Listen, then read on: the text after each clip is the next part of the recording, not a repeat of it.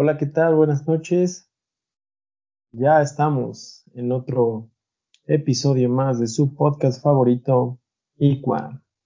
Como siempre, me complace compartir micrófonos con mi estimado amigo y colega Pablo. ¿Cómo estás, bro? Saludos. ¿Qué pasa, hermano? ¿Cómo estamos? Gracias, gracias. ¿Cómo están todos? ¿Cómo estamos al otro lado del audífono? Aquí, bienvenidos sean a una grabación más de IQUA. Eh, en esta ocasión no tenemos un invitado especial. Había unas cosillas que habíamos platicado, que queríamos platicar entre nosotros. Y pues aquí estamos. Esperemos que les agrade. Eh, no, no, no va a ser algo tan específico como los capítulos anteriores, pero tenemos confianza en que les va a gustar bastante. Entonces, pues vamos a darle y Gracias por estarnos escuchando una noche más. ¿Cómo estamos, hermano? Bien, bien, bro, bien, bien. Pues... ¿Qué te dice el desempleo en México después de terminar una carrera, hermano?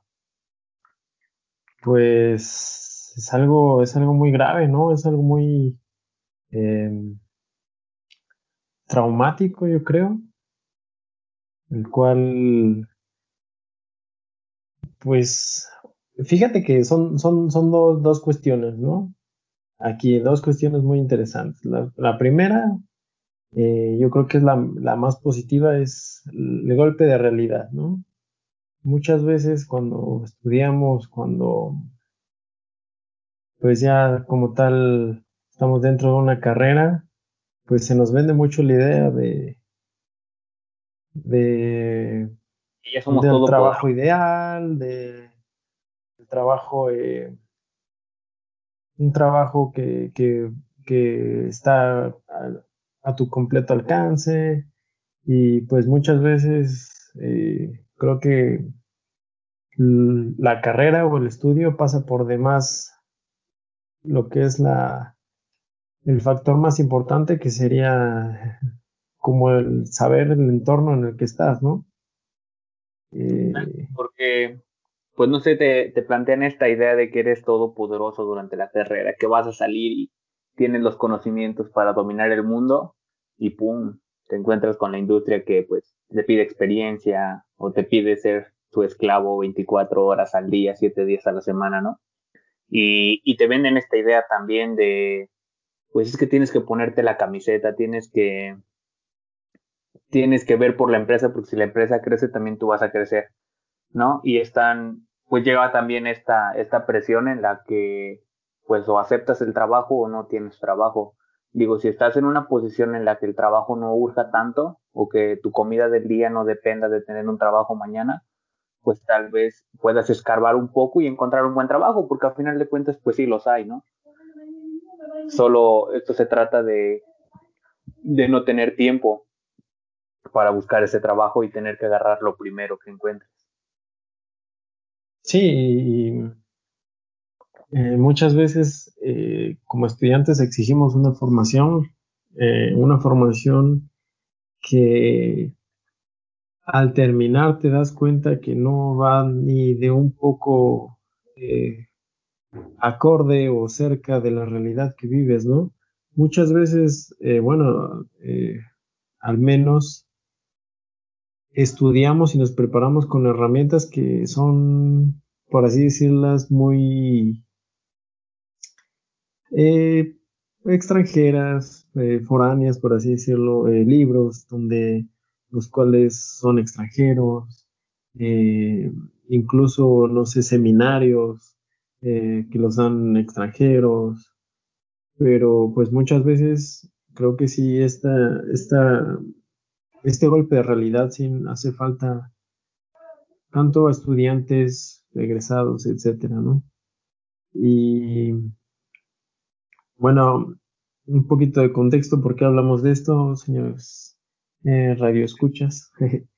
Eh, porque, bueno, realmente nosotros somos eh, dos jóvenes egresados que titulados, ¿no? Los cuales pues justo acabamos de terminar nuestras, carreras, eh, tenemos una formación de, ingenieros, Pero bueno, más allá de el tener o, no tener trabajo, bueno, en nuestro caso, eh, nos sorprendió la, lo que es la, la idea de y la situación de, del cómo se maneja el, el, siguiente paso después de la carrera, ¿no? El, buscar trabajo o el... Y más que nada en el, en el término como humano, en la persona, pues, como estudiante, como persona, el cómo, cómo te vas desenvolviendo en, pues ya en este, que ya no es un mundo estudiantil, ¿no? Eh, te cambia de muy, muy fuerte la, la visión que tienes, de hecho. ¿Tú qué opinas? Sí, pues es que estamos, creo que nos preparamos cuatro años y medio en, un, en una cajita de cristal en la que no, nos daban mucho la cabeza con esta onda de que todo lo que aprendes en la escuela, a final de cuentas lo vas a aplicar porque están dándote las bases, las herramientas teóricas para llegar al mundo práctico. Y no es así, el mundo la verdad te come muy rápido. El, el mundo va más rápido de lo que tú lees un libro y llegas a toparte en un campo, al menos en México, en el que pues sí está un poco saturado, donde hay muchas personas que por medio del pragmatismo han alcanzado los conocimientos que tú alcanzaste eh, en esta parte teórica y te llevan esa ventaja que ellos saben cómo se comporta en la realidad y tú pues solo tienes estimados de lo que podría pasar. A eso todavía se suma todos los egresados que van saliendo año con año, pues sí, sí tienes esta, este choque de realidad. Digo, igual es, es un poco fuerte en la parte familiar. Yo creo que cada persona a lo mejor tenga una, una realidad distinta en tus hogares pero pues tal vez sin temor a equivocarme podría asegurar que casi todas, en todas las casas, pues está este, este discurso de estudiar. ¿Y por qué? Porque vas a tener una mejor vida, un mejor trabajo, escala socialmente en esta pirámide social. Pero pues es que esas son las ideas de nuestros padres, ¿no? Tal vez hace 40 años era más difícil estudiar y había pocos egresados. Ahora, pues de una de una manera que tal vez alegre, la educación se ha hecho viable para más personas, pero también saturó este mercado de trabajo en el que ahora una licenciatura no te garantiza ningún futuro, honestamente. No, y, voy, a, citar a un, a un jefe que tuve, eh, de hecho, en un trabajo en la industria, ¿no? Aquí, al menos de, en este estado, él decía, para este estado, el tener una licenciatura te sobrecalifica, ¿no?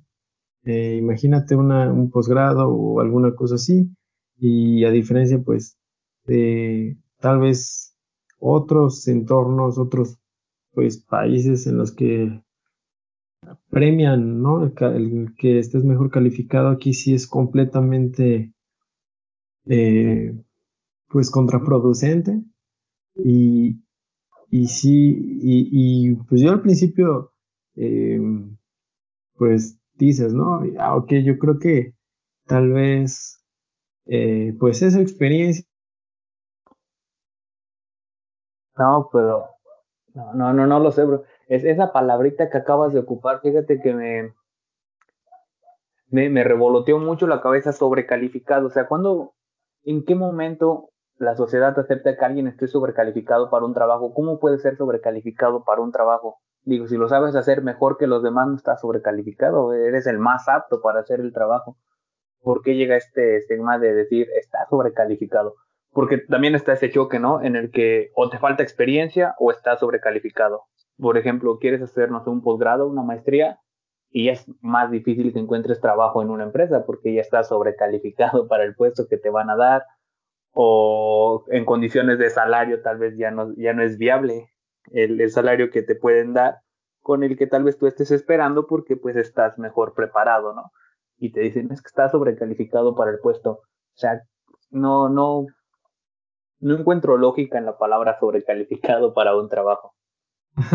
y, y fíjate que es una, pues, por así decirlo, no sé, una dicotomía eh, ¿Por qué? Porque primero en, la universidad, pues a veces eh, no, yo no podría, no podría decir que, hayamos tenido la, preparación ideal, ¿no? Es muy difícil, menos en este país, ¿no? O sea, yo quiero mucho mi carrera y... y no, no, no, siempre vas a tener, pues, hay, tienes y bajos, ¿no? O sea, no, no, no hay... Sí, no, o sea, pero a, lo que voy, a lo que voy es, es este, o sea, mi, mi carrera, pues, sin duda, lo que sé y me preparó y tuve la suerte que, que la formación que tuvimos, más allá de, de la rama ingenieril, pues, en la rama humana fue, fue muy buena, la verdad. Contamos con grandes personas que nos enseñaron el valor de muchas cosas, pero honestamente, eh, a veces eh, estas, estas carreras, esta formación carecen de, una visión de la realidad y eso yo creo que eh, se me quedó muy marcado porque un profe que yo creo que uno de los mejores, como tuve, como tuvimos, ¿no? muchos buenos, malos, no sé, de todo, ¿no?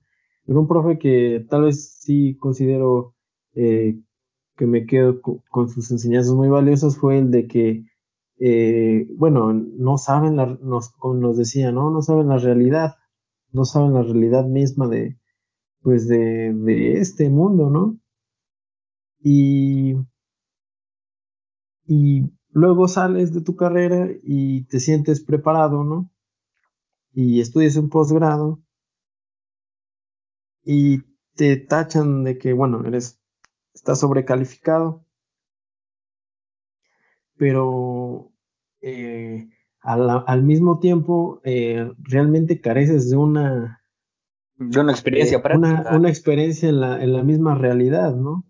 Entonces, pues, es, es este, es algo muy, muy, muy, pues, frustrante, ¿no? Hasta cierto punto. Y, pues, se ha contribuido mucho a esta dicotomía en la, en la que, por ejemplo, si tú estudias posgrado, quieres ser un investigador, ya estás completamente peleado con la industria, ¿no? Porque, porque tú eres investigador, tú eres eh, la voz de la ciencia, eres el pro del avance, eres el primer paso. Y si eres de, de la industria, no, pues que en la industria, este, ahí van los que son realmente buenos en la ingeniería, ¿no? Los que, los que resuelven problemas detrás de, de, del proceso, no, sí, sí. Pero ¿no? Hay que, hay, que, hay, que, hay que ser honestos, hay que, hay que ser honestos. En, en, la industria mexicana, y bueno, en la industria, en la industria local, eh, los ingenieros ya no, ya no resuelven problemas, la verdad. Ya son capataces, la, bueno, al menos eh, yo lo he visto. Son niñeras, son niñeras. Yo, este, tuve la oportunidad de estar trabajando en, en, una empresa grande, en una cerera grande, y este, obviamente no era dentro de la cerera, es una cerera tan grande que tenía que contratar a empresas de terceros que prestaban eh, material humano, recurso humano para desarrollar ciertas actividades. Y pues entre la licenciatura y algunas de las aptitudes que mostré, pues me dieron un puesto en el que tenía, eh, tenía a mi cargo a 12 personas me decían, pues tú tienes que encargarte de que siempre estén trabajando bien, ¿no? Entonces yo decía, no, pues asegurarme que el proceso sea bien. Pero no era, era literal esta parte de estarlos cuidando, porque les dices, eh, no sé, tienes equipo de protección, y si no lo usas te vas a lastimar. Y pareciera que se quieren lastimar, no lo usan, siempre tienen pretextos para no usarlos. Eh, andan, les dices que no sé, están como niños, les dices no agarres la pelota y la agarra, ¿no? Pues así están ellos, les dices no hagas esto de esta manera y van y lo hacen. Entonces ya este, papel de, ingeniero se está convirtiendo en un papel de niñero, en el que las personas que están haciendo el trabajo físico o manual, ellas eh, parece que son niños y tienes que estar atrás de ellas con ese latiguito castigándolos constantemente.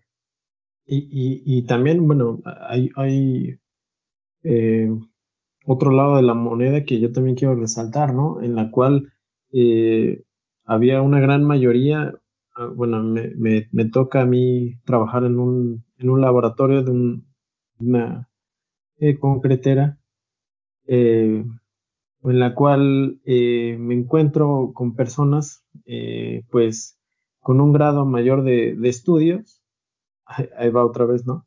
los posgrados y todo eso, pero los cuales incluso ya no, ya ni siquiera fuera de la, de la realidad del tema que hablábamos, sino que pues prácticamente era una especie de, de, pues, ah, tengo el título y eso me vale para, para estar en un puesto, ¿no? Y el otro, el otro lado de la moneda que quiero resaltar eran personas, eh, pues, sin estudios, que eran excelentes, ¿no?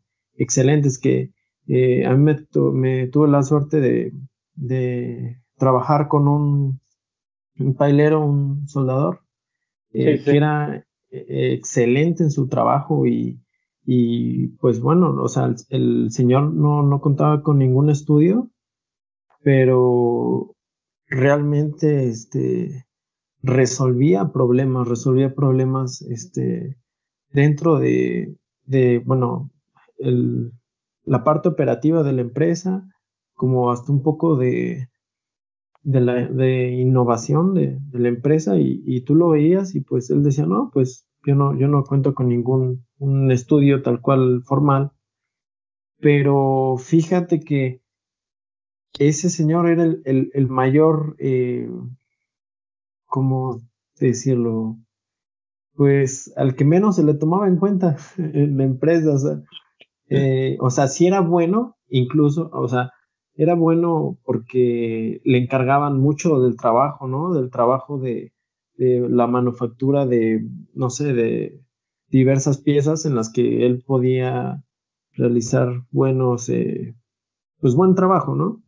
Pero, o sea, era, era, era, era ponerle un límite, o sea, ah, sí, sí es muy bueno, pero, o sea, no vamos a ni siquiera por parte de darle un, un, un mejor salario, ni este, ni tampoco tomarlo en cuenta para ya unas decisiones, pues mejor una, que tomaron unas, una mejor, unas mejores decisiones y más adentradas a la empresa. Entonces, eh, pues es chistoso, ¿no? O sea, por una parte, premian a, a los que, ok, sí están mejores preparados, tal vez, mayor, mayor, este, un mayor currículum, por, por así decirlo, porque la verdad es eso. Y, y, y pues, no sé cómo decirlo. Es que no sé si decirlo discriminan, porque ya esa palabra es, es este... No sé, yo hago mucho la analogía, esta analogía, hermano, con, con el ejército, que ves que están los generales y se van colgando como medalla, ¿no? Al menos lo que se ve en películas, igual nunca he estado en el ejército. Pero pues de acorde a méritos que van logrando, como que van alcanzando ciertos, les dan como premios, ¿no? Esas medallas que tienen en los trajes que se ven en las películas y que se ven todos amedallados. Em, sí. Y pues después de esto, a lo mejor ellos nunca han estado en un frente de guerra, ¿no? Pero tienen tantas medallas que su palabra es lo que vale. Tienen todas estas medallitas y es, los hace ver como que son superiores a los demás. Entonces, eh, me gusta hacer esta analogía con los currículum que son medallitas. O sea, cada que tú haces un curso, okay. cualquier de esta cosa, es una medallita que te cuelgas y que las personas van a ver la próxima vez que te presentes. ¿Por qué? Porque tú llegas a la empresa y dices, ah, soy fulano de tal, de ingeniería tal, tengo un diplomado en tal, manejo idioma tal y idioma tal, eh, tengo cursos de tal, tengo DS3 de tal, y son medallitas. Y dices, oye, te lo has pasado otros cuatro o cinco años estudiando después de la carrera y en tu vida has estado en la industria, ¿no?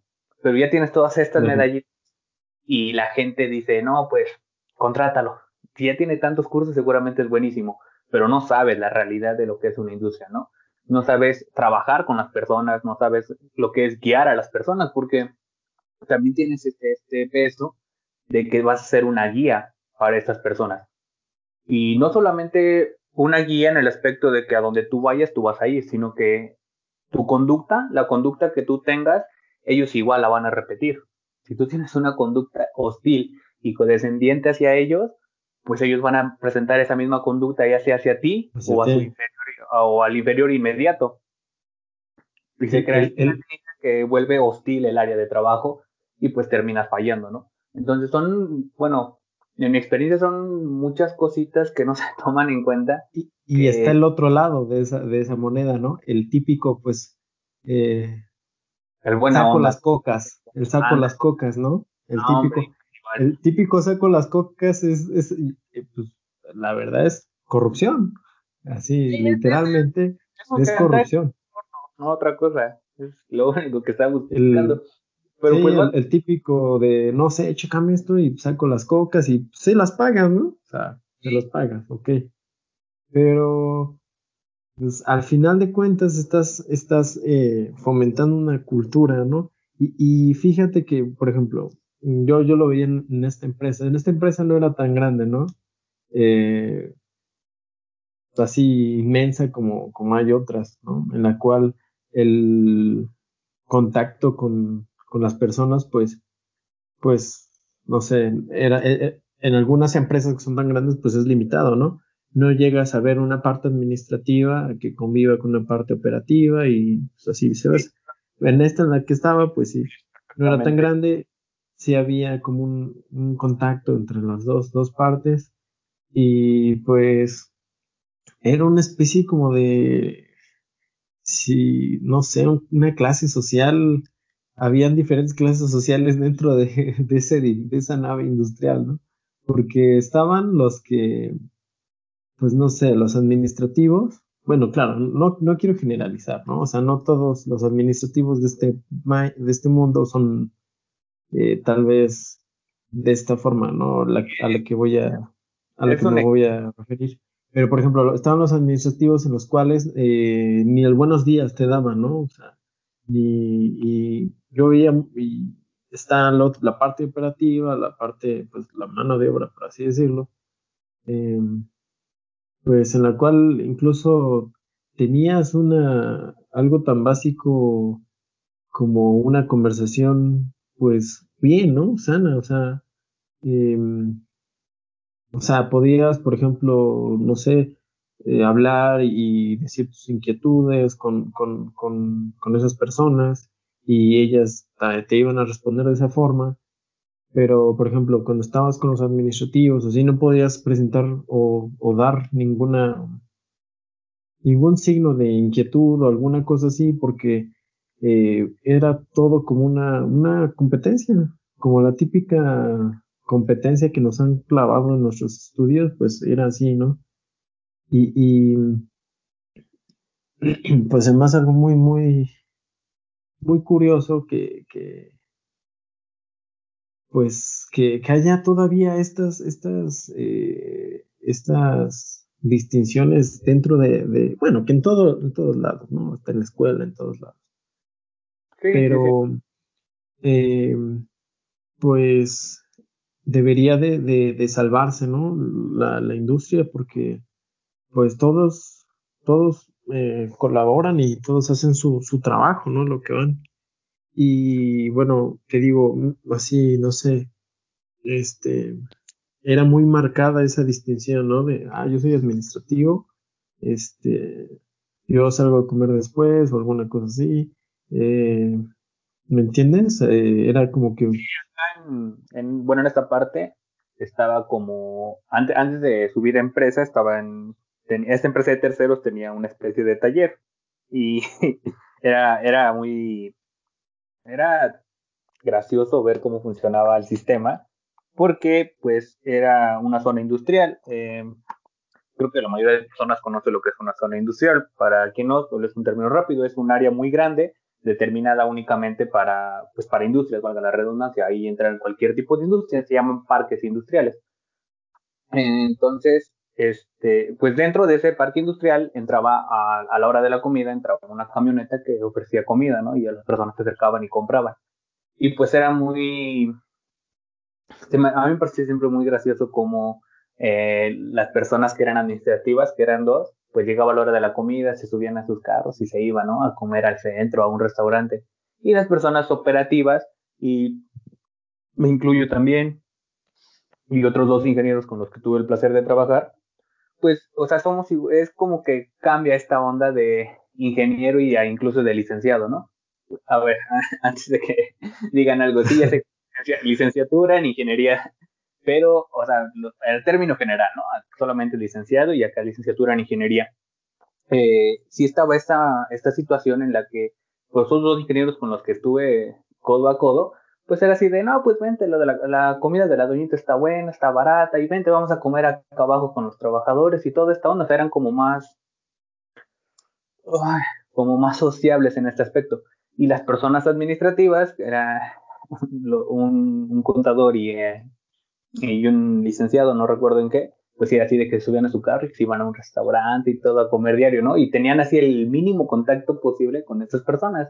Y pues me, me, me gustó siempre mucha risa como en, en, su mente tenía que ser así, porque no podían juntarse con los obreros, ¿no?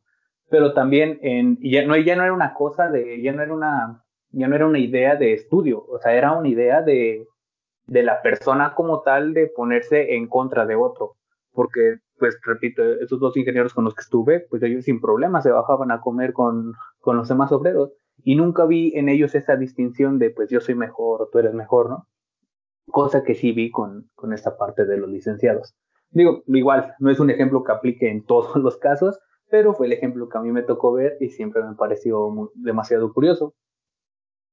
Y sí, y, es que el problema es que la estructura de, de bueno, no, no puedo hablar en general, ¿no? Pero la estructura industrial mexicana alimenta todo, toda esta clase de, pues de, distinciones, de, de, casos en los cuales, pues, eh, bueno, muchas personas van y hacen su trabajo y pues les vale, ¿no? Como debe de ser, ¿no? Igual está en la de que, por ejemplo, un obrero, eh, en, esa línea jerárquica, el obrero hablando con su jefe inmediato, no, hombre, es luego, luego el ya andas de lame huevos, hinche la ah, ya andas de barbero, y llega a esta parte, ¿no? Y a lo mejor la persona solamente tiene dudas, o, o plenamente y sinceramente le cae bien esta persona y quiere convivir con ella, pero está esta línea jerárquica que las personas ya tienen metida como de no, si tú eres obrero no puedes estar con alguien de una jerarquía superior. Y lo mismo, eh, tú estás en una línea, si es que no puedes convivir con los de abajo porque tienes que conservar una imagen. Imagen que solamente las personas tienen, porque no es como que haya un contrato de que tiene que ser así. Sí, no, sin duda, o sea, no, no, no vas y firmas tu contrato de que tienes que vestirte, ¿no? O alguna cosa así. Como esta, esta película, ¿no? La de chicas pesadas, cada quien tenía su mesa acorde de los pensamientos que tenían. Entonces así era como casi se ve la industria, ¿no? De, no, pues tú eres obrero, te vas a la mesa de los obreros. Y acá está la mesa de sí. y esta de los operativos. Tú no, no te puedes mezclar, cada quien tiene que estar con su grupito, ¿no? Sí, es. Sí, es. Exacto. Y, y es que, eh, pues, es, no, no, tengo dudas, ¿no? De que haya ingenieros que, que son excelentes, ¿no? Eh, más allá del tipo de formación o, cualquier otro tema o de, formación o, así, insisto, eh, van a haber ingenieros increíbles, ¿no? Que, que sí se van a procurar por, por su trabajo y por y este por por mejorar su entorno y, al mismo al par de, de resolver los problemas y, te acuerdas que platicábamos, bueno, un día platicábamos Pablo y yo sobre eh, la formación eh, mm, de social que se le da a un ingeniero, que ah, es la típica pelea, ¿no? La típica pelea de las ciencias sociales con las ciencias exactas y, sabes que uno es mejor que otro y vamos a... Pero de, las dicotomías, hermano, no sé si recuerdas. el mundo funciona por dicotomías, tienen que estar las personas divididas, porque si trabajaran juntas serían mucho más grandes y alcanzarían cosas más rápido y de una forma mejor, ¿no? Es como un ejemplo que hace poquito leí en, en el National Geographic, que justo acabo de ver que ya lo compró Disney. No sé ah. cuándo lo compró. O ya estaba, o no sé. Bueno, yo apenas me, me di cuenta que Disney compró Disney. Entonces dije, ¿qué pedo? El entretenimiento del mundo. Dije, estos güeyes ya tienen todo, ¿no? O sea, ya compraron, eh, bueno, nos estamos saliendo del tema, pero en fin, eh, veo este reportaje de National Geographic, güey, en el cual dice, toma 100 hormigas negras y 100 hormigas rojas, ¿no? Mételas en un frasco. Y van a convivir bien, van a convivir eh, excelente, van a incluso empezar a colaborar entre ellas eh, para un bien, para buscar comida, para todas esas actividades ¿no? que hacen las, las hormiguitas. Y este, entonces sacude el, el frasco y lo que va a suceder va a ser que las rojas o las negras se van a empezar a matar. Y, y esto es, algo, y dices, ah, pues esto aquí viene, ¿no? Eh, esto es algo muy, muy, muy válido y, esto pasa con las sociedades, o sea, las distinciones eh, a veces no, no importan, realmente deberíamos de fijarnos en quién está, por así decirlo, sacudiendo el frasco, ¿no? Eh, bueno, y... y sí, sí, sí, sí entiendo, entiendo, la analogía, está muy, muy bien sentada. Eh, quisiera soportarla con un ejemplo en el que, pues es, no sé, cuando, pues está esta línea jerárquica, ¿no? Y sale algo mal en el proceso, en ventas, algo está saliendo mal en la empresa, que la empresa no está funcionando como debería, y empieza este cortadero de cabezas, ¿no? En el que el jefe dice, a ver, tú eres mi supervisor general y tienes que decirme por qué salió mal. Y el supervisor empieza con sus gerentes, a ver, ustedes por qué salió mal. Y los gerentes con los obreros, ¿no? a ver, tú, ¿por qué salió esto mal? Y los obreros con los chalanes, ¿no? A ver, es que tú te dije que hicieras esto en un principio, ¿no? Y al final de cuentas, pues hacen esto, ¿no? Que estaban, era una, una sociedad que contribuía y funcionaba perfectamente hasta que sacudieron el frasco y se empiezan a matar entre ellos para quitarse esta culpa. sí, ah, sin duda. Y, y, realmente em, a veces e, es, muy notable los, los, bueno, ya dentro de la industria es, muy notable los errores, ¿no? Y no necesitas ser un ingeniero, no necesitas tener estudios para darte cuenta que los errores, los errores no, ni siquiera son de un corte técnico a veces. Los errores prácticamente son errores de comunicación. Eh, o sea, también, bueno, y retomo esta parte en la que hablábamos de la formación de, social de los ingenieros y de los estudiantes de ciencias exactas y viceversa. este, que yo creo que la tienen, ¿no? también la tienen en ciencias sociales. Eh, bueno, pero en, en, en, las ciencias exactas, este, pues al menos sí se, se se deja a veces de lado este, esta formación de, social de, de, que, ah, no, tú con que sepas programar y sepas, este, eh, tal vez utilizar este, esta fresadora, utilizar este, esta, no sé, esta máquina, esta herramienta, pues, pues eres ya, ¿no? Eres lo máximo, pero eh, la, la educación social eh, que, le dan un ingeniero es, es, es muy, muy, muy arcaica. Nula, ¿no? Nula, o sea, todos hacemos un juramento cuando nos titulamos, ok, todos sabemos de la ética, ya somos adultos, entiendo. Pero eh, muchas veces realmente eh, está, está de más, no está de más, perdón. o sea, le falta esta formación social a, los ingenieros porque, eh, no sé, al menos, bueno, yo lo pongo puntualmente en, la empresa en la que estaba, ¿no? Eh, esta empresa para, bueno, no voy a entrar a detalles, en, el proceso que utilizaba para, para, para realizar dicho, el producto que vendían, eh, utilizaba bastante agua. De hecho, el, el material bueno, somos, sí, creo que ya lo hemos mencionado, somos ingenieros en, materiales. Este, este, este, este material, eh, una gran base del proceso era, era el agua, ¿no?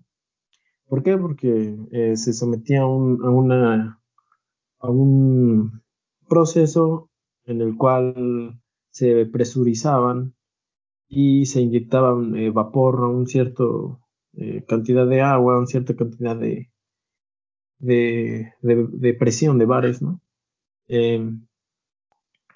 Pero era curioso porque en el pueblo en el que se asentó este, este parque industrial, eh, de un momento a otro empezaba a escasear el agua. Entonces, eh, yo, pues, en mi curiosidad me puse a investigar, ¿no? Dije, eh, por metro cúbico que se produce el, producto que, se realiza en esta empresa, ¿cuánta agua se gasta, no? Y no, esa era, era una pregunta como si, si, no sé, si le estuviera diciendo una grosería a alguien, ¿me entiendes?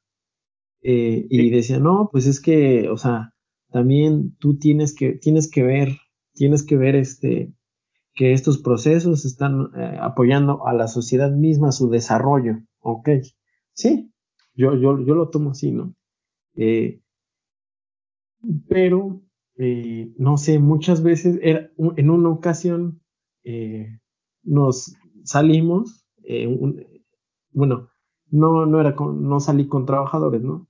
Salí con, con ya una parte un poco más arriba de, de de ingenieros, íbamos a un restaurante al pueblito que está cerca de ahí de, del, del parque industrial y resulta que pues no había ni agua para lavarte las manos. Entonces nos ponemos a platicar, ¿no? Eh, ¿Hasta dónde? ¿Hasta dónde? Eh, pues va, va esta, este, esta pues ética y esta conciencia de lo que realmente estamos haciendo, ¿no? Y bueno, yo sé que, vamos a, a, tal vez a recaer en la, en la típica plática de la ecología, ¿no?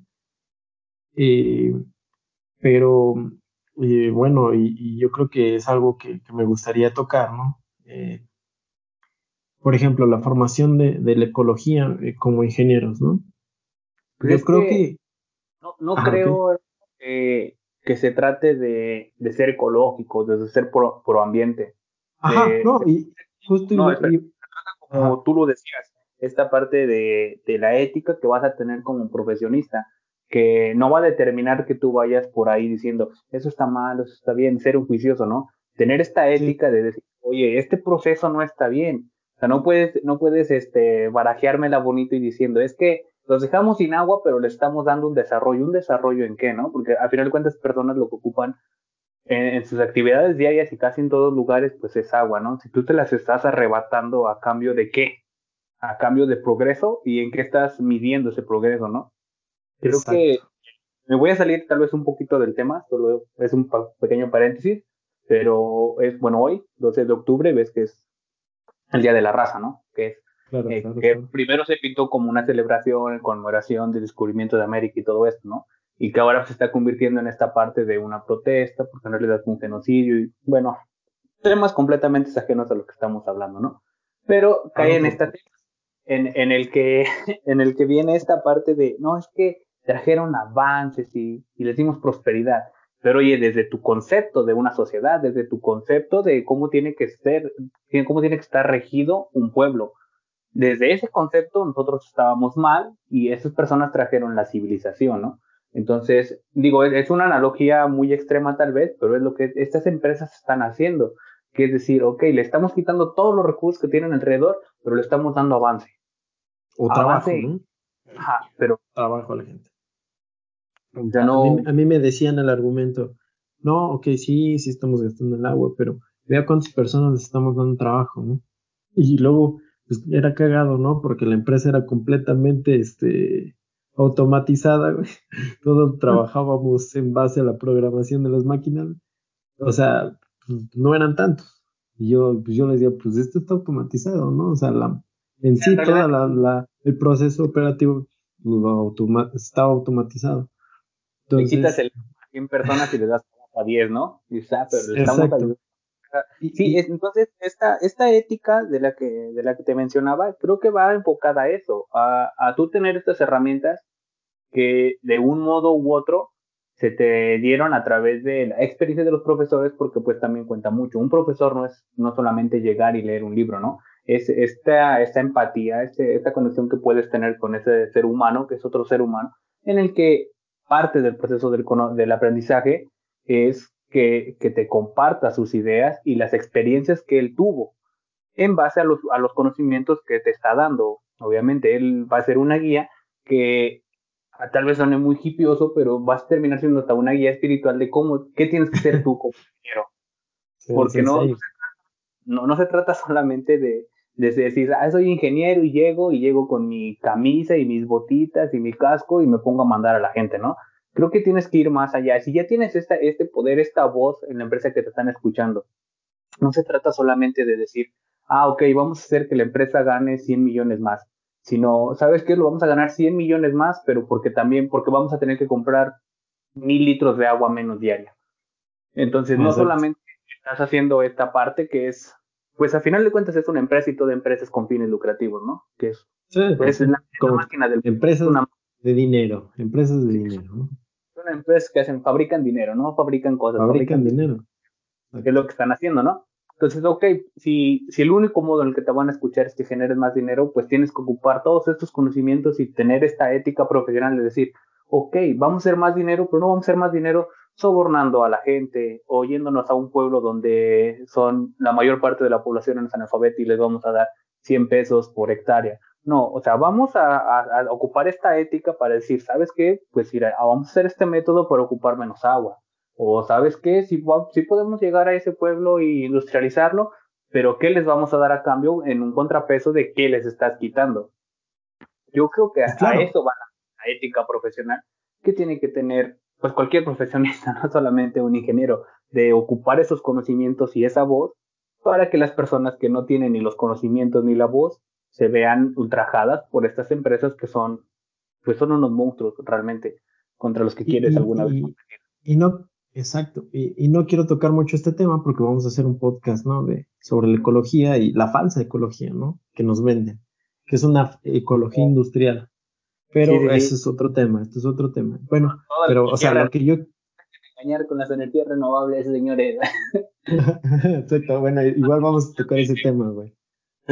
No son este, energías verdes, pero sí. Bueno, eh, ese es otro súper gran tema y lo, estamos preparando, pero eh, a lo que voy es de que, bueno, o sea, sí, sí hay una, hay un, pues, un, un daño que se le está haciendo al, al, pues, al, medio ambiente, o al, entorno social, eh, de una u otra forma, eh, están dañando, ¿no? Ahora, hablamos de esta ética y, me tocaban ese, ese, ese, este, argumento, ¿no? De, estamos dando trabajo, estamos eh, dando progreso y Claro que no, ¿no? O sea, no están dando progreso. O sea, eh, bueno, hacían un material que hay mucho en este mundo y así. Eh, pero a lo que voy es, bueno, ok, ya, sí. Yo sé que, que tú como ingeniero y como una persona individual, pues no vas a luchar contra miles de millones de empresas que están contaminando el mundo o miles de personas que están comprando lo que hacen esas empresas y, y se vuelve una se vuelve un círculo vicioso de podrías ayudar eh, pues al menos haciendo eficiente haciendo haciendo eficiente pues tu trabajo o sea que no que no que no no tengas errores tontos y vamos a lo mismo por errores de comunicación los cuales sí van a tener un impacto no solo en, el departamento de ventas de, una empresa y va a decir, no, pues tenemos que comprar más materia prima. No solo va a ser eso, va a ser que pues, pues un daño, ¿no? Un daño que se le está haciendo a la ecología, a todo eso, a, todo el, entorno social. Entonces, eh, eh, va por ahí el tiro, o sea, eh, no es solo la, o sea, la ética va un poquito de, ok, bueno, en todos lados pueden haber errores, ¿no? Yo entiendo eso. Nadie, nadie va a ser perfecto, ni, ni va a haber la industria que sea completamente este. De hecho, ya 100%, 100% este, ciertos errores siempre. Ah, ok, ajá. Pero por ejemplo, o sea, ahí está el departamento de calidad, ahí está el pero ah, igual un tema que yo quiero tocar es el, la típica pelea de calidad contra el operativo. O sea, no sé si a ti te tocó, bueno, a mí me tocó mucho. Sí, sí, sí. Es que digo que es, este, es esta analogía la que pusiste de las hormigas es perfecta porque es así. O sea, todos los departamentos trabajan en conjunto y apoyan y están trabajando hasta que llega algo que sacude el bote y ¡pum! es un voladero de cabezas, es una carnicería de no, es que es fue ven, fue compras porque la materia prima venía mala, no, es que fue calidad por no revisarla, es que producción no está haciendo bien su producto. O sea, cuando llega toda esta onda en la que algo sacude, y pues quién está sacudiendo, está sacudiendo obviamente la persona que está arriba, ¿no? Pero ¿por qué? Porque también se está alimentando de tener separadas a todas estas personas. Sí, y no, y em, es que a veces, bueno, eh, al menos en mi experiencia, los directores, los que toman, los que tienen la última palabra, pues sí viven muy lejos de, lejos y muy alejados del entorno de su empresa. Entonces, es muy fácil para ellos, o sea, no, o sea, hay buenos, hay, bueno, o sea, no, no decir buenos o malos, hay personas eh, competentes y no competentes, ¿no? Eh, pero estos directores, pues, se dejan llevar por, pues, no sé, por quién, el, el, el gerente general, ¿no? De la empresa, ¿no? Y, y no aceptan ninguna otra, este, no aceptan ninguna otra opinión. Pero qué tal si, sí, exacto. Pero qué tal si, si, si en verdad es acertada o correcta o real la opinión, pues toman decisiones en base a, esos, a esas lecturas y esas eh, pues visiones que, les dan y no, no, no tienen una, una, una pues visión real de, de, los problemas que están pasando. Te lo digo, por ejemplo, en la empresa en la que estaba, pues prácticamente era ventas, todo era ventas, o sea, era muy, muy chistoso, güey, porque eh, llegó un cierto tiempo en la empresa en la que abajo, en, el, en, el, en, en la nave, pues, por así decirlo, veías menos gente, güey. menos gente, güey, menos gente.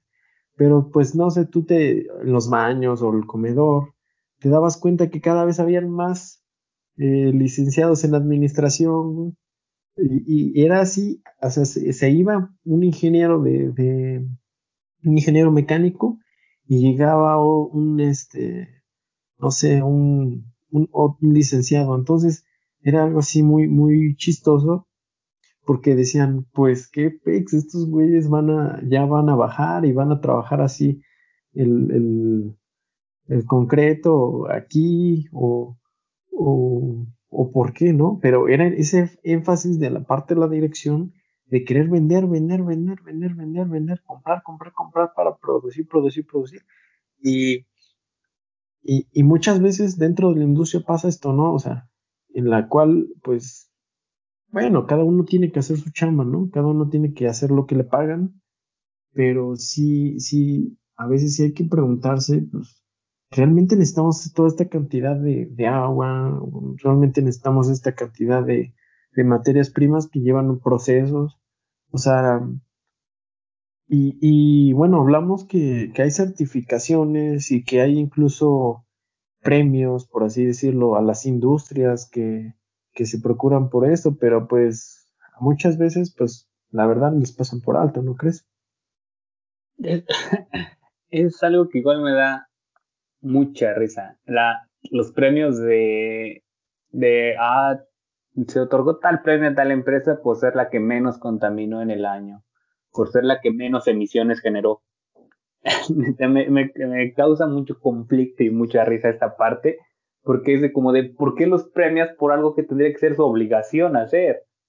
no, sí, no, le, no, le, encuentro sentido esta parte de, ah, tentes patita por, por algo que tienes que hacer tú, o sea, que es, que es imperativo que lo hagas, ten por hacerme caso no, no le encuentro sentido. Y a los demás, pues, ah, se van a quedar con ese recargo moral de que no les tocó una estatuita porque no me hicieron caso. Pero mientras sigan haciendo su desmadre ambiental. Digo, creo que, se tienen que se tienen que hacer estas correcciones en la que no tienes por qué dar premios, no tienes por qué certificar una, una empresa, tienes que exigirle que cumpla con ciertos parámetros. Y no es de que si no los cumple, tienes un lapso de dos, tres años para corregirlo. O sea, si no los cumples, pues no trabajas, porque no, las cosas no funcionan así. No puedes corregirlo después de que ya está hecho. Se supone que, bueno, por ejemplo, en seguridad, se llama mucho el, el prevenir antes de que suceda, ¿no? O en dichos más coloquiales, ¿para qué ya tapas el pozo después del niño ahogado? O sea, no, no tienes que llegar y corregir algo que ya, que ya hicieron las empresas. Es como si llegaras y dijeras, ah, no, te, te acabaste un manantial acuífero. No, pues recupéralo. ¿Y cómo va a recuperar un manantial, un manantial no? O sea, ah, bueno, pero pues aproximadamente es un gasto de tantos millones, dame tantos millones. ¿Y qué va a hacer con ese dinero cuando el manantial ya está vacío? Y todo lo que provoca eso, ¿no? Pues cuánto afecta a las poblaciones aledañas, cuánto afecta a los suelos, cuánto tiempo va a tardar. Todas estas cosas que realmente no se pueden cuantificar con dinero, que son parte de la naturaleza y que las están ocupando indiscriminadamente, completamente. Y que las personas que están y que pueden hacer algo, pues los están completamente pasando por alto, ¿no? Es como que les les esté importando. Y pues lamentablemente, igual con condicionan a estas personas que están abajo a seguir los mismos para como, como tú lo decías. Tú preguntabas así de, de esta onda de por qué ocupaban tanta agua y pues casi te agarran ahí a golpes, ¿no? Por andar preguntando ese tipo de cosas, pero pues porque es un condicionamiento que viene desde arriba, ¿no? Sabes que tú vas a ser pero pues tienes que evitar que se empiecen a preguntar estas cosas y demás. Y, y, el entorno, el entorno se va, el entorno social se va moldeando, ¿no? Porque tú como obrero, y yo lo veía, ¿no? Ah, ok, ya me equivoqué, me equivoqué en esto, ¿no? Y, pero veo que, me consecuentan mis jefes, ¿no? O que ellos mismos tienen eh, diversos errores y echan a perder, ¿no? Diversas mezclas, diversas, este, eh, bueno, materia prima, ¿no? Que se podría hacer para un proceso bien. entonces tú como obrero dices, ah, pues, ¿sabes qué? Me tratan mal, no me dan ni el crecimiento, tal vez me pagan bien, pero bueno, o sea, hasta ahí. No me dan eh, como un, un, entorno en el cual pueda crecer y me pueda eh, tal vez hacer mi, mi, mi, trabajo correctamente, porque pues ellos también se equivocan. Entonces es un círculo vicioso, un círculo vicioso en el cual eh, los errores, pues, y, eh, pues son muy caros y, y, o sea, y mira, hay que poner en contexto, ¿no? O sea, honestamente, eh, ¿quién, quién, y preguntamos, ¿no? O sea, ¿Quién tiene una mayor herramienta para combatir la contaminación? ¿Una persona de a pie o un ingeniero? Pues, la verdad, un, un, ingeniero, ¿no? Y por eso es que, que, insistimos tanto en este tema, porque, porque pues, bueno, mucha gente pues puede estar informada, pero pues, pues poco puede hacer, ¿no? Bueno, ese vamos, igual va a ser un poco en el tema del podcast de ecología, jaja. Pero... Eh, no, y ahora que lo mencionas, algo, algo muy cierto que incluso ahora ya está, bueno, yo puedo decir que se puso de moda, me atrevo a decirlo así porque lo veo en redes sociales, ¿no? Si lo ves en unas redes sociales porque es algo que está sonando ahora en el mundo. Esta onda de ya como que, que son cosas que igual ahogan muy rápido, ¿no? Que es parte de esta industria, pero de todo este, estos memes, no sé si los has visto de páginas que dicen memes de un perrito que te explican el existencialismo o este la mm, filosofía de explicada con perritos o cosas así. Este, dogues existencialistas, ¿no? Ándale. Eh, bueno, todo ese tipo de páginas en las que suben memes pues al final de cuentas están ocupando una herramienta social que es un meme para mandar un mensaje que está bien, ¿no? Y recuerdo haber visto uno de en el que explicaban cómo las empresas estaban creando esta conciencia de culpa en la sociedad de no, es que el mundo está mal porque tú tiras esa bolsita en la que te vas a comprar tus gomitas, ¿no? O es que el mundo está mal porque cuando vas por el mandado y te dan tu, tu kilo de jitomates en una bolsa de hule, estás contaminando y esa bolsa se le atora en la garganta a una tortuga y se muere por tu culpa, ¿no? pero pues, pero pues no es así, ¿no? Y que decía, están, están este, echándole la culpa a la sociedad cuando no es cierto. los que están haciendo que todo esto se vaya derechito al carajo son las empresas. Son las empresas automovilísticas son las acereras que tienen sus hornos, sus altos hornos prendidos 24 horas al día, 365 días al año, es toda la industria del plástico, es toda la industria ganadera y todas estas industrias están culpando a la sociedad y la sociedad empieza con su, ay, sí, voy a usar mi bicicleta, ah, sí, voy a creo que... carro ecológico para contaminar menos. Que, nos, nos van a escuchar, perdón, y nos van a escuchar y van a decir, no, pues es que ¿quién compra, no? ¿Quién compra? O sea, van a, van a decir, no, pues, eh, ¿quién compra este, no? ¿Quién compra tal vez esas gomitas? Pero pues bueno, si lo compras, ¿no? La, gente lo compra. Pero eh, estamos hablando de una cadenita pues de, errores, de malos procesos, hasta de corrupción. Y, bueno, ajá, bueno, continúa. O sea, no. Sí, no, no quiero decir que no sea. No sea un paso a esta corrección, que las personas tomen conciencia, ¿no? De, del uso indiscriminado de ciertos productos. Pero tampoco te la pueden venir a, a plantear como que, tú, como que tú tienes toda la culpa, ¿no? Y recuerdo que este, esta, esta situación no la comentaba un profesor, eh, el profesor Ibinarriaga, que nos decía de que él estuvo muy metido en la parte de la producción de acero y nos decía todo el tonelaje de, de acero que, que se producía y la cantidad de, de humo que, esto producía de, de, todos estos desechos gaseosos, ¿no? Entre todo el proceso desde el principio al final del proceso de acero, cuántas toneladas de, de, humo estaban haciéndose que realmente una ciudad entera llena de autos no lo producía. No producía en un año lo que esta empresa producía en un mes. O sea, así de grande está la, los, los niveles de quien realmente está contaminando. Pero, sí, pues, llegas con todos estos tecnicismos a una persona sin estudios, y no te va a entender. y si no te entiende, no. le va a importar. Y si no le importa, pues no va a hacer nada por cambiar. Y, no, ahí es donde tenemos que entrar nosotros, ¿no? Que es esa parte en la que tú lo entiendes, tú lo asimilas y sabes cómo podrías cambiarlo. Tal vez no inmediatamente porque pues lleva todo un proceso, ¿no? De investigación y demás. Pero pues tienes el principio, el primer paso que es, que es, es adentrarte más. Y mira, y retomando...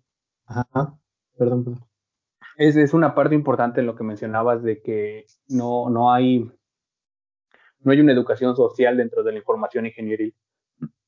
Porque así, aunado a que las personas no entienden, y como no te entienden, no les importa, tú no sabes cómo acercarte a ellas, pues es mucho peor porque nuestra educación, al menos en la carrera, creo que podrías concordar en que se vuelve un poco binaria. Porque es de, ah, tú vas a trabajar con Excel, casi no vas a trabajar con personas ah, tú vas a trabajar más en una máquina o tú vas a trabajar más con pruebas químicas que vas a hacer tú solo, ¿no? Casi no vas a trabajar con personas. Entonces dejan mucho de lado y menosprecian hasta cierto punto el capital humano y las personas con las que también tienes que convivir para crecer. Y mira, ahí, ahí te va la dicotomía, o sea, eh, en la formación de los ingenieros, de los que están trabajando en, las empresas, pues está eh, completamente aislado de, de, por el sistema eh, bueno, por el sistema educativo, em, esta formación social. Pero veamos la otra cara de la moneda, que la, la o sea, y, esto ténganlo, ténganlo por seguro, las empresas utilizan a ese capital social, a esas, a esas, esas ciencias sociales para vender. O sea, una industria, esto, esto igual hay que dejarlo muy claro, una industria, eh, la persona más importante para una industria, eh, no sé, ahorita me podrían decir, no, pues es un ingeniero, es el gerente, no, no, no. La persona más importante para una industria es, es, un psicólogo o un sociólogo. Sí, y van a decir, ¿cómo? ¿Por ¿Por qué? Me están diciendo que está peleado. Claro, si está peleado, está peleado esta, esta, esta como disputa creada tontamente entre las ciencias sociales y las ciencias básicas, pero cuando tú ya lo ves eh, en la operación, y esto no, esto no, esto no te lo enseñan, em, lo ves que realmente las personas valiosas y las personas que tienen un peso específico en las industrias son los psicólogos y los sociólogos. Les voy a poner un tema, un, un ejemplo, ¿no? Este, un ejemplo que también viene de este profesor que comentaba Pablo, que eh, patrocínanos, ¿no? Este, bueno, eh, eh, algo tan sencillo, yo creo que todos, todos en nuestras, nuestras escuelas, en nuestros eh, lugares de trabajo, hay un área verde, ¿no? Un área de pastito, en la cual, pues, tiene en, el, en, el, en el centro del área un letrero, no pisar las áreas verdes, ¿no? Y tú, tú, tú dirás, ahora este güey, ¿no? ¿A qué, viene esto? Pues esta iniciativa, tiempo atrás no existía. Esta iniciativa eh, fue creada por la industria cementera. Y, y, o sea, ¿por qué? ¿Por qué? Porque esta, idea que te venden de, no pisar el pasto, eh, y esto está documentado, ¿eh? o sea, que, fue, una idea eh, eh, sustentada y fue una idea pagada por, por, la industria, por la industria cementera. ¿Por qué? Porque fomentas el pisar el cemento, ¿no? Pisas la laderita que, que echa de cemento y no pises el pasto. Pero, miren, o sea, es una tontería, ¿no? Porque el mundo ha crecido en pasto, en pasto, y no le ha pasado jamás nada. O sea, eh, este rollo de, y, incluso la gente te va a ver mal, ¿eh? Si te paras en el pasto al lado del letrero, van a decir, mira, es inconsciente, mira ese eh, asesino ecológico, mira este, mira ese inconsciente, mira ese respetuoso, ese maleducado, pero piénsalo bien, o sea, piénsalo bien, ¿por qué? ¿Quién me va a obligar a pisar en donde tengo que pisar? O sea, lo que en ese letrero te están diciendo realmente es, no pises el pasto, ¿por qué? Porque el pasto no genera dinero. El pasto lo pisas y crece, lo cortas y ya. 30 pesos de la cortada de pasto. Pero si pisas esa ladera de cemento, ¿qué va, va a causar en tu mente? Ok, va a causar primeramente que aceptes y normalices que el caminar por una, una laderita de cemento es lo correcto. ¿Y qué conlleva esto? Pues que la producción de cemento se aumente y ha aumentado y va a aumentar. Y vivimos ya en un, en un mundo en el cual el pisar el cemento que te chinga tus rodillas, te chinga tus tobillos, y pisar el pasto es algo malo, es algo que te dicen eres un maleducado, no sabes respetar, o sea, he, ahí el punto de, de, mi argumento que digo que las personas más de las que las, las personas más importantes en una industria son los las personas con una formación de ciencias sociales, o sea, si, si tú crees que un ingeniero es el que mueve el mundo, la verdad, pues a mí yo con el dolor del alma, que yo soy un ingeniero, pues no, la verdad, los mueven los psicólogos, lo mueven los sociólogos, y tan, tan sencillo como eso, o sea, ¿cómo es posible que nos hayan ya hecho y, y ya programado mentalmente que el pisar el cemento y pisar el pasto, que pisar el cemento es más bueno que pisar el pasto. Ahí te va, ¿no? Algún dato.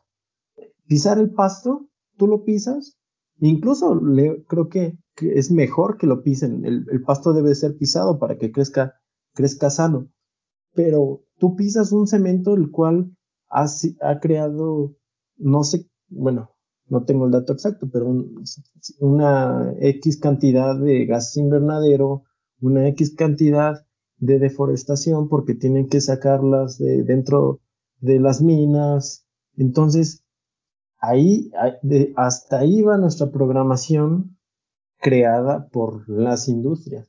Y, y, es chistoso, ¿no? Porque hablábamos de esta dicotomía de que no, no, como ingenieros no nos preparan o nos pelean a propósito. Yo creo que es una pelea a propósito con las ciencias sociales, pero maman y, y, gozan de eso. Sí, sí, sí, y, es que es, es, es, realmente esta, esta falta de comunicación. Eh, recientemente eh, este, estuve presente en una un pequeño altercado, discusión eh, un contrapunto de ideas en el que un, estudiante de doctorado de... No diré porque tal vez pueda escucharles siendo ofendido, pero ese estudiante de doctorado, digamos que está en las ciencias exactas, y estaba una, una persona de egresada de licenciatura de ciencias sociales, más específicamente de psicología. Y entonces comenzaban a pelear porque él decía que pues las ciencias sociales no servían para nada. Dice, no, no tienen ninguna aplicación, lo que investigan. marihuana. Lo que, lo que investiga no, no va a ningún lado y no sé para qué les dan recursos y así, pues así bien peleadísimo, ¿no? Ya estaba así ofendido con el mundo por haber inventado las ciencias sociales. Maldito con así, ¿por qué les das becas a una investigación de el, la variedad de tacos de nopales? Ándale. y bueno, este, este vato estaba así, pero estaba convencido de esta idea, ¿no? Y dije, oye, amiga, ¿quién te dañó tanto para que pensar eso, no? Porque sí estaba, o sea, él estaba muy convencido de que fuera de las ciencias exactas, todas las demás ciencias no servían para nada, ¿no? O sea, si tú no estudias una ciencia exacta, pues mejor ni es, ¿para qué estudiabas? No valía la pena. Y, y me, me, causó mucho impacto porque ya platicando con este psicólogo me decía, es que no, ella estaba trabajando, me parece que en el INEGI, y decía que, había, que su principal función era aterrizar los proyectos, porque había muy buenos proyectos, pero la gente no los aceptaba. Era como que les decían, miren, ¿saben que este prado desértico les vamos a hacer un pozo ahí y vamos a hacer una reserva natural? Solamente que pues van a perder su tierra, ¿no? Entonces la gente era como, no, no, no, no, no, yo no puedo perder mi tierra, pero pues era tierra que no daba nada porque no tenía agua y no tenía trabajo. No se podía trabajar porque no tenía agua, o no servía de nada. Les iban a hacer el pozo, poner esta onda, ¿no? Dice, pero ¿qué es lo que pasa? Pasa que llegan estas personas, llegan ingenieros de mente tan cuadrada, que llegan y le dicen, no, miren, ¿sabes qué? Que son unos pendejos, porque su tierra no sirve de nada, mejor dénosla, nosotros lo vamos a trabajar y van, van a tener más, este... Les vamos a hacer empleos y les vamos a hacer... Eh, les, va, les va a ir mejor, ¿no? Con nosotros. Y ella comentaba, dice, es que no es la forma de llegar, o sea, el, el plan es el mismo, solamente es cómo te vas a acercar a las personas, ¿no? Porque pues, y el hecho de que tú les digas que le tienes que quitar algo para recibir algo, pues todos somos como un poco negativos, ¿no? Cuando dicen, ah, mira, me das esto y vas a recibir esto y dices, ah, pero ¿por qué me lo pides? No, mejor nada más dámelo. Y es donde entran estas personas, los sociólogos y los psicólogos. Digo, tal vez haya más ramas, pero pues no estoy tan familiarizado con ellas como con estas dos. En el que, pues ellos aterrizan estos proyectos porque ellos primero analizan a la población cómo es, cuál es su conducta, qué niveles de estudios tienen. Entonces ellos saben cómo acercarse y una vez que se acercan, pues venden esta idea de este proyecto que pues a final de cuentas les puede ayudar o no les puede ayudar. Eso ya depende igual más de la sociedad que de, del proyecto en sí mismo. Y me di cuenta de, de algo muy, muy, muy grande, muy importante tal vez para mi forma de pensar en el momento. Dije, es que eh, no sé si lo viste, pero apenas salió esta parte de AMLO de que quitó varios fideicomisos a, a fondos de cultura, de deporte y del CONACYT. Y en una entrevista dice que México no necesita de más científicos. Y dije, puff, e, ese vato es de humanidades, creo que es politólogo, ¿no? dije, entra otra persona en la que dices, tú como, tú como ingeniero dices, es que los politólogos no sirven para madres, ¿no? Nada más se quieren meter la política para robar y todo. Y ellos tienen esta idea de no, es que ellos no sirven para nada, porque nada más son unos pioneritos en la industria. Y tal vez sea cierto, ¿no? Porque en una industria tal vez no puedas cambiar mucho. Pero que un investigador tenga estas ideas, o sea, que una persona de doctorado tenga estas ideas de, de creer que las demás ciencias no existen, o que las demás ciencias no sirven para nada excepto la suya, creo que sí, sí estamos cayendo en un error como sociedad muy grande en el que pues no vamos a avanzar hacia ningún lado, ¿no? Si tú no te apoyas de estas, no importa que tengas el mejor proyecto del mundo que va a cambiar el rumbo de la sociedad, si las personas no entienden a lo que tú quieres llegar, siempre se van a mostrar reticentes con tu idea y nunca la van a aceptar y nunca la van a adoptar. Digo, eh, mi pueblo es igual, de donde yo soy originario es un pueblo pequeño y me he dado cuenta lamentablemente que personas con estudios y con ideas muy buenas para el pueblo, a lo que mi criterio me ha dado, no son elegidas para, para puestos políticos porque no saben acercarse a las personas. Y pues políticos de rancho que lo único que saben es hacer eso realmente. Ah, pues yo creo que sí lo podría decir sin pelos en la lengua, que quieren llegar a la, a la presidencia para empezar a, robarse todos los fondos que llegan para el pueblo, pues es lo que mejor saben hacer, que es convivir con las personas y hablarles de un modo que las compran. Eh, a raíz de toda esta plática me di cuenta que, pues sí, igual, pues te voy a ser honesto, yo igual tenía esta concepción de, pues muchas de las ciencias sociales no les encontraba demasiada utilidad. Y decía, no, pues para La mejor. Igual. Pero ya, ya una vez más eh, inmiscuido en todo ese tema, me di cuenta que realmente es una cadena y que pues tú solo no vas a llegar a, a ningún lado realmente. No, no tienes ese alcance de decir, o eres muy bueno como yo en ciencias exactas y creas un proyecto súper bien, pero si no tienes toda esta base sociológica y psicológica que te va a ayudar a acercarte a las personas, pues tu idea no va a pasar de una tesis polvada en una biblioteca. Sin duda.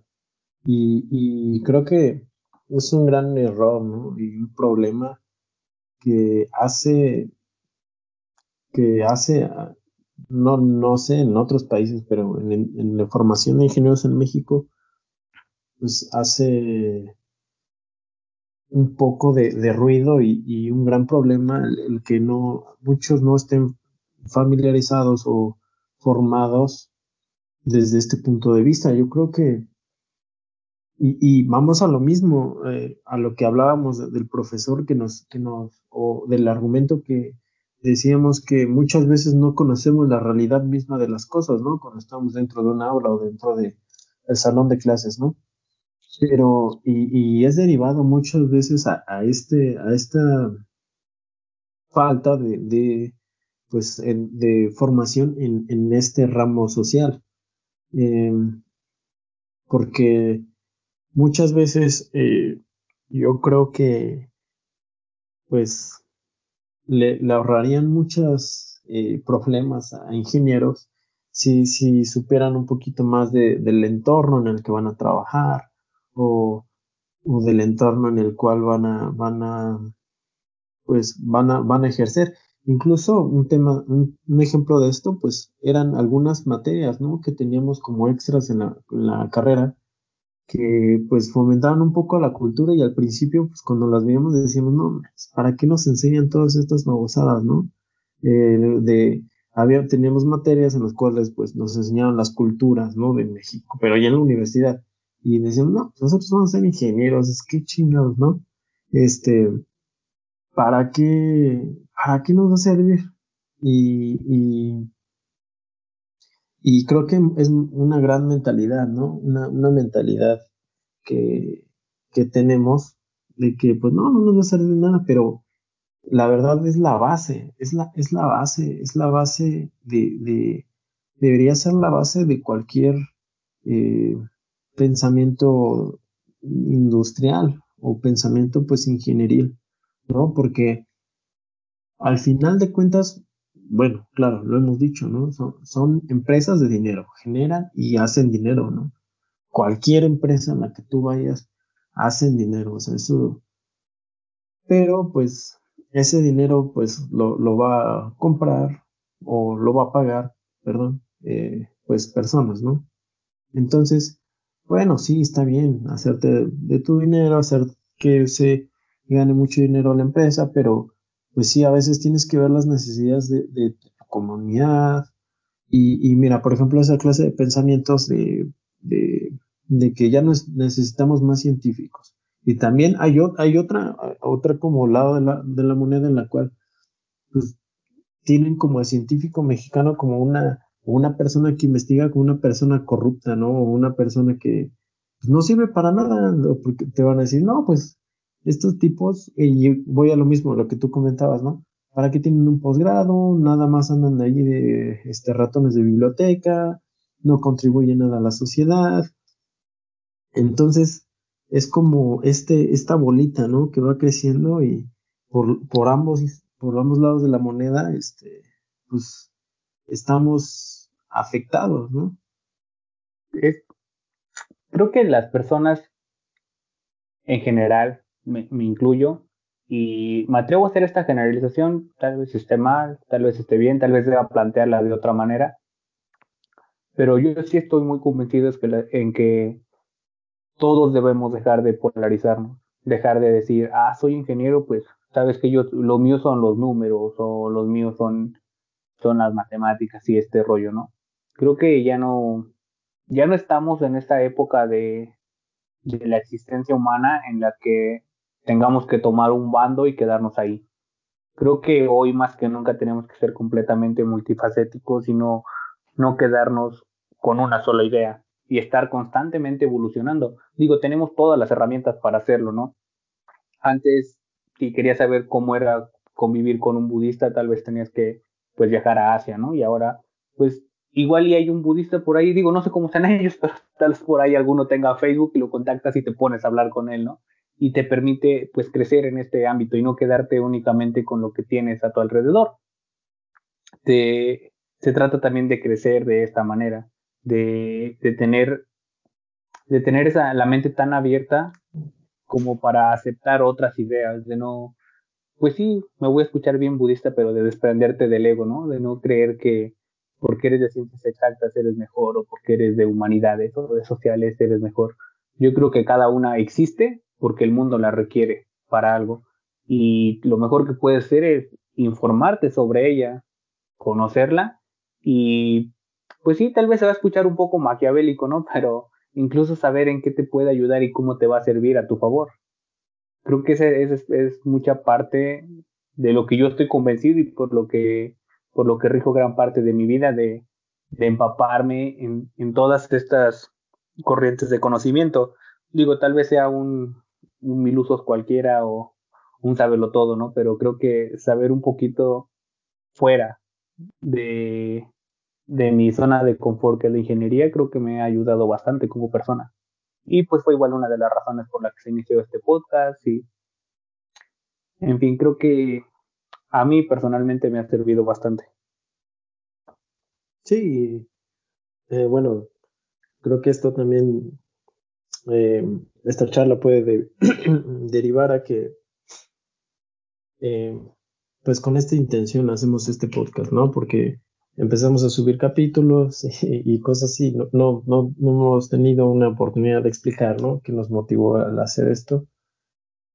Y pues fue un poquito, poquito, bueno, de, experimentar y una gran parte de lo que menciona Pablo, ¿no? De querer informar y que pues vean con otro punto de vista eh, si son ingenieros o si no, o lo que sea, eh, pues otro, otro, otro, otra realidad y otro, otro aspecto, ¿no? En el cual pues tenemos que, preocuparnos. Y, y pues yo creo que como, como lo mencionas, ¿no? Muchos pueden decir, no, pues que para qué sirve. Pero mm, realmente yo creo que, que los mayores aciertos y los mayores logros en la industria mundiales eh, se han derivado de una buena observación de la realidad y del entorno mismo en el que, en el que están las personas, ¿no? Mm, por ejemplo, mm, no sé, un, ejemplo, bueno, el, ejemplo que dábamos del cemento, ¿no? O sea, eh, pues es que suena, como tonto, ¿no? Ridículo. Yo creo que nadie ha pensado esto, ¿no? En su vida, ¿no? Todos se pasan por, por el cemento y nadie pisa el pasto, pero pues a veces es bueno preguntarte de dónde viene esto, ¿no? De eh, por qué si los animales han vivido miles de años en el pasto, ahora resulta que es malo, ¿no? Y, y bueno, no es malo, o sea, eh, simplemente es... es, es sí, porque está, condenado, porque ahora está prohibido caminar. Ajá, está prohibido, está mal visto, pero eh, es, es es una, una forma de, verlo, ¿no?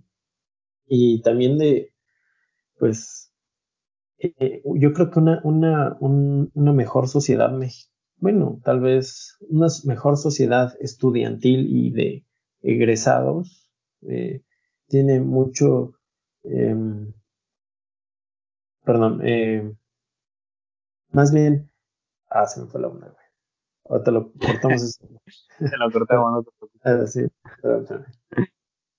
Ok, ya.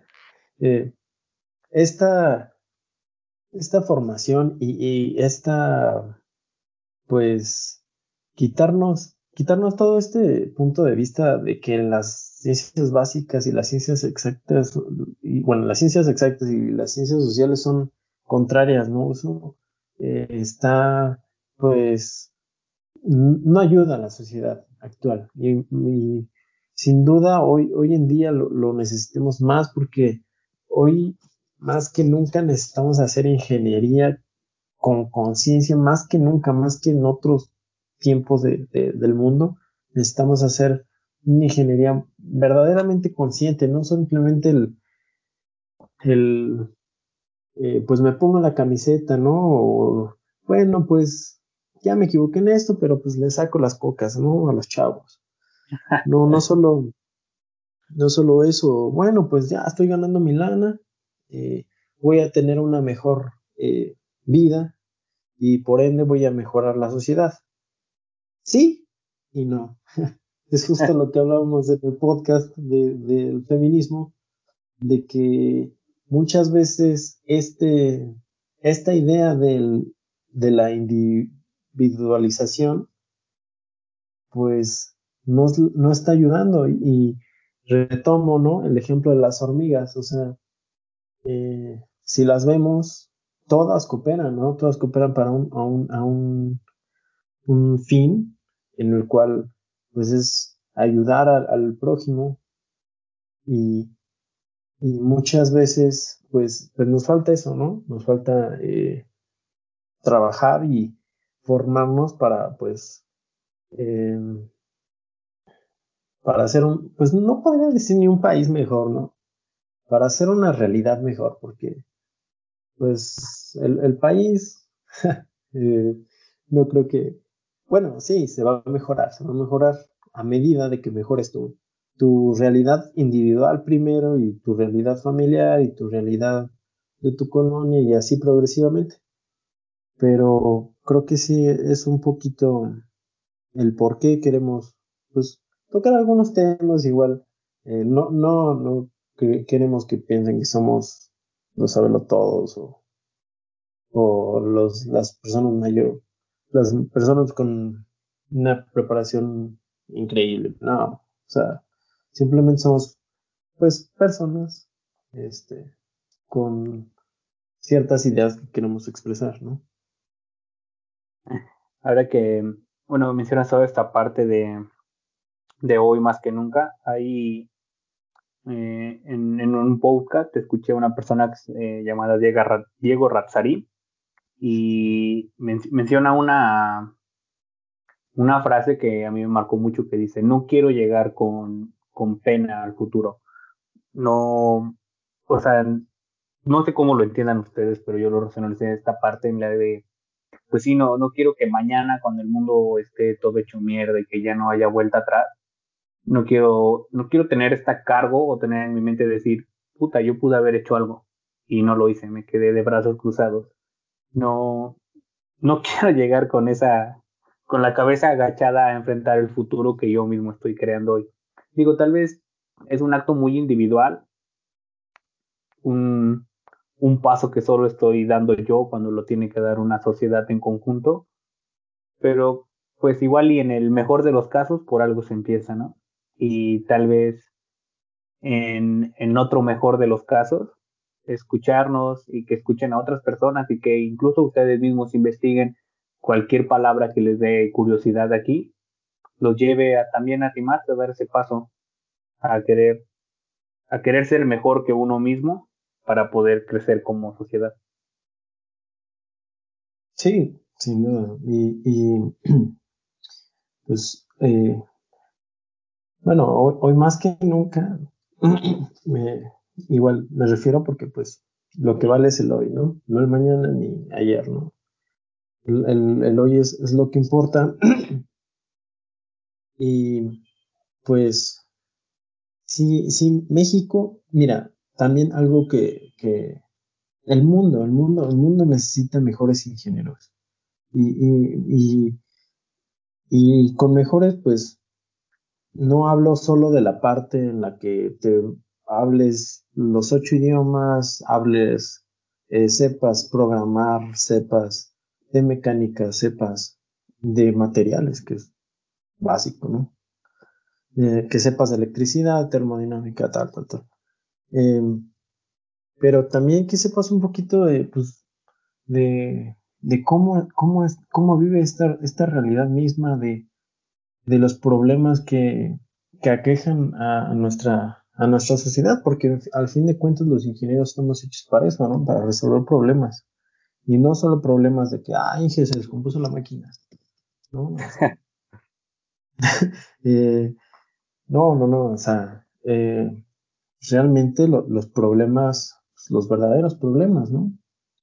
Y yo sé, y yo creo que esto es algo que, que no hemos tocado, que pues México, la, la industria que, que, que, tenemos, pues, bueno, hay que, hay que ser realistas, pues eso es pura maquila, ¿no? O sea, sí, son sí, ok, eres, eres un ingeniero automotriz y trabajas en la BMW, ok, armas BMW, pero al final de cuentas, armas. O sea, no estás diseñando un nuevo carro, no estás trabajando en, en un nuevo motor, no estás trabajando en, o, ok, trabajo para, este, no sé, trabajo para Hércules, ¿no? En, en Coahuila, en la mina Hércules de hierro, ¿no? Este, pues sí, o sea, o, otros, otros ejemplos, ¿no? Este, o sea, somos, somos eh, una, una, tenemos una industria pues de bienes de consumo, eso hay que decirlo, ok, sí, armas aviones, ¿no? Arreglas los aviones, lo armas los aviones, pero los armas hasta ahí. O sea, no armas las máquinas que hacen los BMW, no haces, no armas, no arreglas, no diseñas las máquinas que arman los, los aviones. Un BMW, ¿cuánto te puede costar? No sé. No, no sé cuánto. No sé. Mucho todavía. El BMW un millón de varos, ¿no? Entonces haces, oh, soy un ingeniero automotriz y hago 600 al año, ¿no? 600 al año, no, 600 al mes, perdón. Pues ya ah, genero 600 millones de pesos, ¿no? Pero esos 600 los hace una sola máquina. Una sola máquina que en realidad en otros países se dedican a hacer esas máquinas en masa. Entonces, esa es la verdadera ingeniería. Y yo creo que también tenemos que empezar a ver, eh, y, ahí les, y eso, eso, tenemos que empezar a ver por qué tenemos esta ingeniería también, ¿no? El por qué México solo se dedica a armar BMWs, por qué México se dedica a armar aviones, ¿no? ¿Por qué no México se dedica a hacer una nueva aleación de metal para hacer un avión ligero? ¿Por qué en México no se dedica a diseñar un nuevo tren bala? ¿Por qué México no se dedica a diseñar piezas para una central nuclear? O sea, también ahí hay que, hay que tener un poquito de, de visión y, y, de mirar que, que, quién sacudió el, el, frasco, ¿no? En ese, en ese sentido. Y, creo que ese es un tema muy importante porque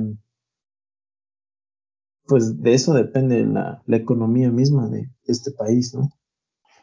No solo en México, ¿no? Yo creo que sería gran parte de toda Latinoamérica de esa idea de ser maquiladores de, de, las, de industrias que tienen la tecnología de verdad. ¿Y dónde proviene esta tecnología? pues sí, en mayor parte es, de la investigación, ya sea por laboratorios privados o por universidades. Entonces, pues aquí todavía estamos a tiempo, tal vez, aún, aún tenemos programas que apoyan las investigaciones, aún, aún tenemos esa accesibilidad y una economía que puede sustentar eh, que una persona se eduque. Y pues si tenemos esta herramienta, tenemos estas armas, creo que lo mejor que podemos hacer es explotarlo y no quedarnos con esa idea, no, no quedarnos con ese sueño tan chico de trabajar en la maquiladora de Audi, no, no quedarnos con ese pequeño sueño de estar, eh, pues de ser un de ser un ingeniero, pero un ingeniero maquilador, a final de cuentas. El hecho de que tú no estés en la máquina no te quita la ficha de que vas a ser un maquilador solamente, ¿no? ¿Por qué no aspirar un poco más y, y creer que se puede hacer en realidad? Sí, exacto. Y, y pues que vale la pena, ¿no? Yo creo que vale la pena. Eh, bueno, o sea, ganan bien, ¿no? Ganas bien, ¿no? Trabajando, maquilando aviones, maquilando carros, pero pues sí, sí va un poquito más allá y bueno, es una recomendación. Sí, claro, porque pues igual y de ingeniería porque quieres hacer dinero, porque te dijeron que los ingenieros ganan bien, ¿no? Y ah, por eso es otra idea. Es, una mentira. Y quieres ver hasta dónde llega, pues yo creo que en cualquier trabajo vas a ganar. Ya eh, el sueldo que vas a tener depende muchísimo de tu desempeño y de cómo te desenvuelvas en cualquier empresa. Digo, tienes, yo creo que yo veo a una licenciatura como como un trampolín. Digo, si lo tienes, tal vez alcances más oportunidades. Pero si no tienes el trampolín, igual vas a alcanzar oportunidades. Solamente es, es una herramienta que te permite llegar a otro escalón. Pero no es una, una determinante en que, en que seas millonario, no seas millonario, en que tengas un buen negocio, un buen trabajo. Eso ya es un sorteo diferente de la vida. Es como, como el, y voy a citar uno de los memes más geniales, ¿no? El, el señor de la barbacoa cuando le presumes tu título universitario. Secándose los, los, este, las lágrimas con billetes de a mil baros, ¿no? O sea, para, para ganar dinero, y, y, ahorita mismo, para ganar dinero, eh, pues, pues, la verdad es idea de, del ingeniero adinerado y el, el, ingeniero que va a ganar mucho dinero, pues no, la verdad no creo que, que, bueno, tal vez sí, sí, no dudo. Sí, o sea, habrá, habrá, este, te digo, pero eso yo creo que ya es más personal, ¿no? De cómo, cómo te desenvuelvas en una empresa. No es como que termines la ingeniería y ya tienes la vida resuelta con un sueldazo y el trabajo, ¿no? Eso, y, esas son cuestiones aparte. Sí. Creo que ya es un, un sorteo. Pero sí vale la. Sí, tienes una. Vale la pena prepararse, ¿no? Como decíamos, o sea, no para, no yo creo que si tienes, la oportunidad, se lo, yo, yo sí creo honestamente que si tienes la oportunidad de estudiar, le debes a la sociedad de estudiar. Porque, si, digo, si no tuvieras, si no, hay ningún, no hubiera ningún modo en el que tú pudieras estudiar, pues oye, aunque quisieras, ¿no? Y aún así, tal vez sean casos muy pocos vistos o sean casos muy específicos, pero pues, ha habido personas que han tenido que luchar mucho más para alcanzar una educación. Y creo que si tienes ese acceso, le debes a la sociedad hacerlo. Al menos esa. Y bueno, y, yo sé que, pues muchas veces, eh, pues terminas bien madreado, ¿no? de tu chamba, ¿no? Y muchas veces no te quedan ganas, pero pues a veces hasta es bueno, es bueno, es seguir estudiando. Y esa es una super frase, la verdad tengo que decir, me quito sombrero de esa frase. La verdad, sobre el estudio. Y, y, y sí, si, si puedes, pues se lo debes, se lo debes a, la, a la sociedad, la verdad. Y, y pues yo creo que esta es la idea que, queremos transmitir en, tal vez en este podcast. La verdad no teníamos ni un tema. Nos, nos, nos sentamos aquí a grabar es un poco de la, pues de la experiencia que hemos tenido. Obviamente, pues nos falta mucho recorrido y, parte de ese recorrido va a cambiar la forma en la que pensemos, pero también en este momento, pues es lo que, lo que pasamos, lo que sentimos y tal vez concuerde con muchos, tal vez no esté en, en la gracia de otros tantos, pero pues también así crece el mundo, ¿no? Con esta dualidad de pensamientos y es parte de, de crecer. Sí, claro. Y pues era un poquito de lo que les queríamos hablar. Bueno, este, insistimos, no, no teníamos un tema hoy, pero pues eh, espero que, les guste y que eh, pues eh, como siempre lo decimos, ¿no? Duden y prepárense y vean, ¿no? Siempre, siempre creo que eso lo, andamos diciendo, el, observen y, y, quédense observando un poquito más de la cuenta las cosas. Quédense un poquito observando más ese jardín tan bonito que no te dejan pasar, ¿no? un ejemplo. Eh, y pregúntense, ¿por qué me están enseñando esto? ¿Por qué en vez de, enseñarme esto, pues me están privando de mucho conocimiento, ¿no? Eh, y bueno, pues espero que, les guste. Y que les agrade y... Que les agrade. este, como noticia, pues igual nos interesaría saber qué piensan del podcast y pues estén un poco atentos. Próximamente estaremos en otras redes sociales para poder estar más en contacto con las personas que nos lleguen a escuchar, porque también esa retroalimentación de saber qué piensan creo que nos ayudaría a ser un, un mejor canal para, para ustedes, que es realmente para quienes está pensado todo este proyecto. Así es, pues bueno, pues creo que se ha dicho todo y muchas gracias muchachos, nos vemos en otra emisión más de su podcast favorito y ingenieril. Icua. Muchas gracias señores, buenas noches. Gracias por escucharnos, esperemos que el audífono no haya lastimado tanto su oído esta vez y nos estaríamos viendo la siguiente semana en otro capítulo. Buenas noches. Adiós.